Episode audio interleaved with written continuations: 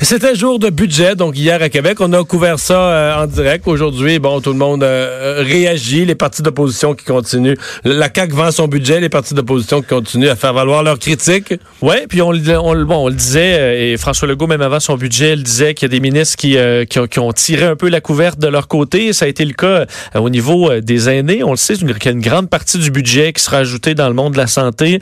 déployer des maisons, les maisons des aînés, renforcer les soins à domicile, ajouter des lits, des places d'hébergement.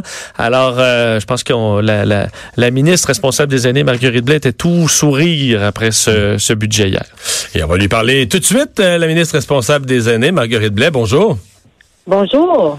Est-ce qu'on pourrait dire que, est-ce que vous sentez que vous avez... pour les aînés et les prochains aidants hier. J'étais très heureuse que nos aînés au Québec euh, puissent recevoir de meilleurs soins, puissent vieillir dans la dignité. Puis j'étais heureuse aussi parce que la politique nationale des prochains aidants n'est pas déposée. Normalement, on aurait dû recevoir de l'argent seulement l'an prochain.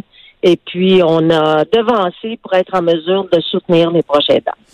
Euh, est-ce que, bon, parce que je, pense que tout le monde a noté que sur le plan budgétaire, le ministre des Finances a, mis les sommes pour les aînés. Les sceptiques, là, comme on dit, les sceptiques seront confondus. Les sceptiques restent du côté de la capacité d'un gouvernement de partir de sommes d'argent qui sont investies et de s'assurer que ça se rende vraiment sur le terrain, que ça aille vraiment pour les besoins des gens.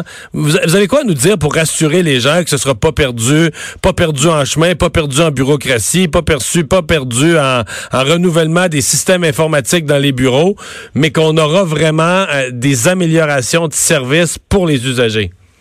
Vous savez qu'on est trois, euh, je dis souvent, on est des mousquetaires. Là. On est euh, Daniel McCann, qui est la ministre de la Santé, euh, Lionel Carman, euh, ministre délégué, et je suis à la santé. Et on rencontre euh, tous les mois les présidents directeurs généraux des CIS et des CIUS. On demande des réductions de comptes. On veut qu'il y ait de l'imputabilité.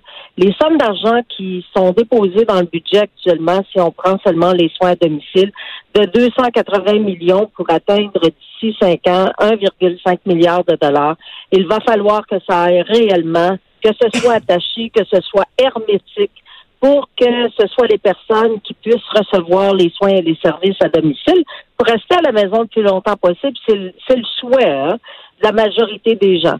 Et ce sera la même chose par rapport au lit en CHSLD. Moi, c'est, j'ai hérité du dossier des CHSLD. Je peux vous dire que j'en visite beaucoup, Monsieur Dumont, et euh, que je, je constate que le personnel est épuisé. Mais au fil des ans, on n'a pas vraiment voulu s'occuper du vieillissement de la population, de nos infrastructures. Je vois des CHSLD qui sont en mauvais état, sont vétustes. Alors, il faut faire des rénovations dans ces CHSLD-là.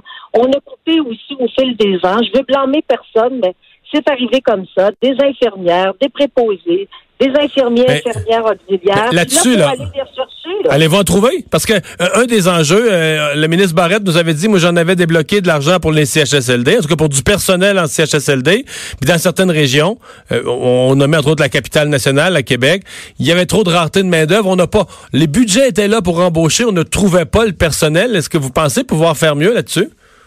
Ben, je pense que oui. Je vais vous dire pourquoi. C'est parce que le personnel, on va prendre les préposés aux bénéficiaires. Ils font beaucoup d'autres tâches connexes que des aides de services pourraient faire et que les préposés pourraient seulement se préoccuper de leur travail, former les, les préposés dans les milieux euh, de travail, c'est-à-dire dans les établissements, leur donner un per pendant qu'ils sont en train de se former. Euh, aussi, vous avez vu qu'il y avait euh, crédit d'impôt pour les travailleurs d'expérience. Euh, qui porte un autre nom, mais maintenant on abaisse ça à 60 ans.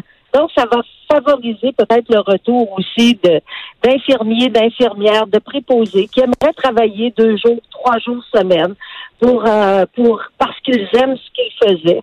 C'est qu'on veut aller euh, rechercher des personnes qui ont pris leur retraite, mais qui, qui aimeraient mettre la main à la pâte, former de nouveau. C'est dommage qu'on ait laissé partir autant de personnes, euh, de personnel en santé au cours des dernières années, alors que notre, police, euh, notre population est vieillissante. C'est tout à fait aberrant. Là.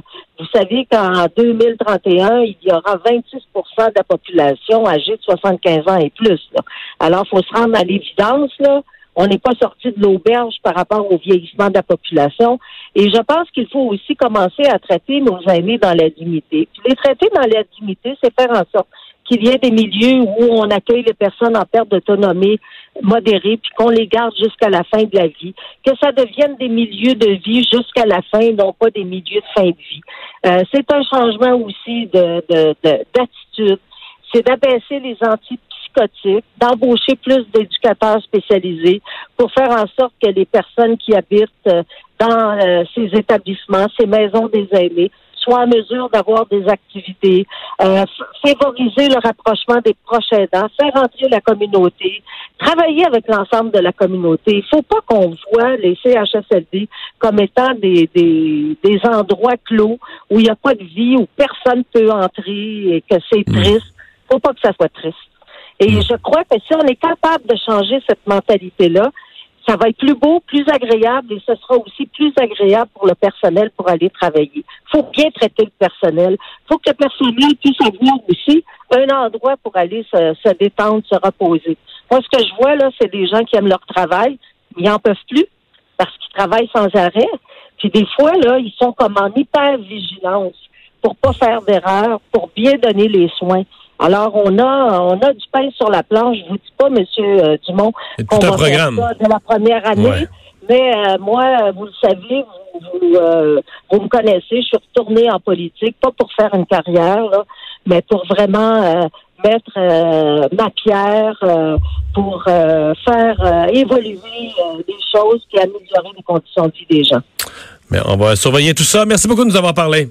Marguerite ben, merci beaucoup, M. Dumont. Au revoir. Marguerite Blais, responsable des aînés.